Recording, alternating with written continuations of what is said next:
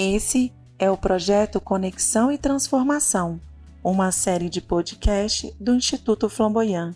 Sejam muito bem-vindos à nossa segunda temporada.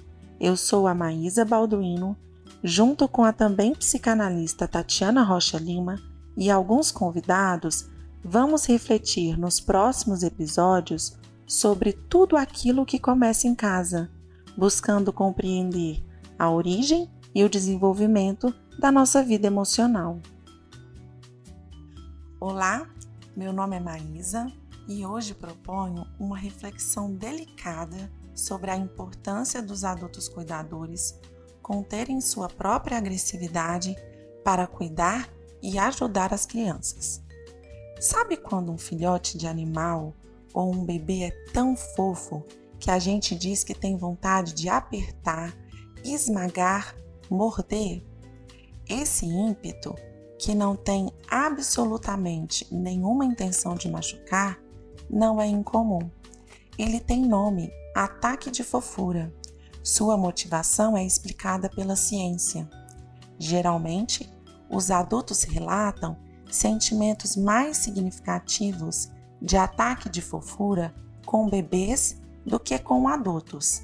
Isso também ocorre mais com filhotes de animais do que com bichos adultos.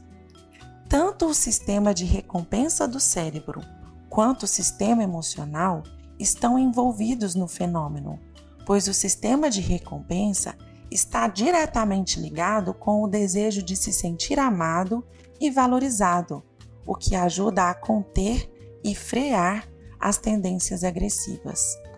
A relação entre o quão fofo é uma coisa e a agressividade parece estar ligada ao maravilhamento que a pessoa experimenta diante da fofura. O ataque de fofura acontece com pessoas que tendem a experimentar a sensação de não ser capaz de entender o quão fofo uma coisa pode ser. Isso ressalta a ideia de que o ataque de fofura é a maneira do cérebro nos trazer de volta à razão, mediando nossos sentimentos. Seria uma espécie de adaptação evolucionária que pode ter se desenvolvido como uma maneira de garantir que as pessoas continuassem cuidando de criaturas que consideram particularmente atraentes. Caso contrário, nos sentindo incapacitados pelo quão fofo é um bebê, a gente simplesmente não conseguiria cuidar dele.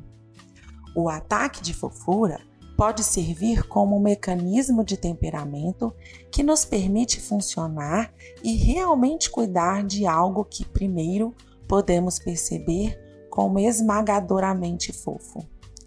Numa perspectiva psicanalítica, seria a capacidade de conter a inveja para cuidar do bebê. Os bebês possuem a vida nova, a juventude, esbanjam saúde e vitalidade Muitas vezes nascem em melhores condições que seus pais e vão se beneficiar disso. Pais e cuidadores que reconhecem o direito da criança de aproveitar sua vida e sorte serão mais capazes de conter sua própria agressividade, preservando o bem-estar dos pequenos. Quase todos os contos de fadas retratam adultos cruéis com as crianças. Podemos pensar na expressão da inveja dos adultos, que atacam as coisas boas do filho, a inteligência, o talento, a juventude e a beleza. Nos contos, os adultos não se esforçam para cuidar das crianças. É o caso de João e Maria. Eles são abandonados na floresta. Muitos pais não reconhecem a paternidade e abandonam seus filhos. Uma vida nova os deixam perturbados. Eles são incapazes de oferecer algo melhor para a criança e repetem o tratamento que sentem ter recebido quando foram pequenos. São pais que não se esforçam para que seus bebês possam ser fofos, alegres e amados. Importante dizer que muitas vezes a inveja é um sentimento inconsciente e se manifesta com justificativas socialmente aceitas, como, por exemplo, dizer que não vai oferecer consolo para evitar que a criança fique mimada. Portanto, reconhecer a necessidade de pedir ajuda depende do quanto fomos protegidos da agressividade dos adultos que cuidaram de nós. Se eles suportaram a nossa fofura e, mais amorosamente, nos ajudaram a sobreviver. Uma casa saudável é formada por adultos que se satisfazem quando são justos e bons, permitem o desenrolar da vida e promovem confiança. Quando a saúde não é possível e a inveja predomina entre os adultos que cuidam, aumenta a chance das crianças sentirem que pedir ajuda é sinal de fracasso e recebê-la significará vergonha e humilhação. Maus tratos também podem apagar nas crianças a esperança de serem ajudadas. É comum ver nos serviços de saúde mental pacientes que não acreditam que os profissionais serão capazes de ajudá-los e conservam uma expectativa de que serão traídos, abandonados ou julgados.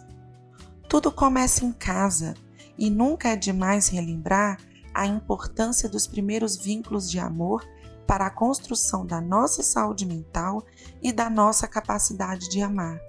Como dizia a canção, saber amar é saber deixar alguém te amar.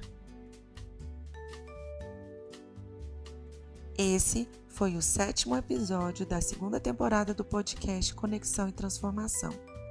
Acompanhe por aqui o próximo encontro, quando iremos pensar sobre como e quando podemos melhor ajudar as crianças.